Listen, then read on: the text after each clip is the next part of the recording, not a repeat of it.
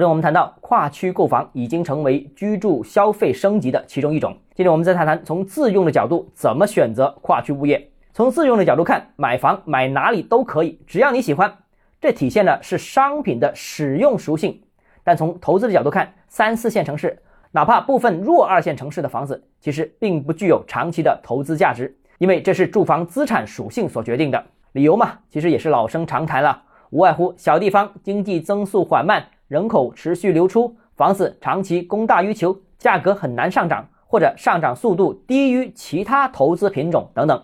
所以啊，跨区买房的目的主要是什么？必须目标和行动一致，否则你很可能得不到想要的结果。另外，在中国楼市当中，只有三个地区能吸引全国性的买家。首先，第一个是海南岛，冬天可以游泳，再加上风岛题材，属于候鸟自住型的刚需，再加上。投资需求。第二是北上广深杭等若干大城市，属于就业扎根的刚需加投资需求。第三是成都和西安这两座西部仅有的大城市，吸引了无数新西兰的客户。所谓新西兰，就是新疆、西藏、兰州。剩下其他广大的三四线城市，基本上都只能以自住为目的进行思考，不宜投资。好，今天节目到这里。如果你个人购房有其他疑问，想跟我交流的话，欢迎私信我。或者添加我个人微信，账号是交买房六个字，拼音首字母小写就是微信号 d h e z j m f。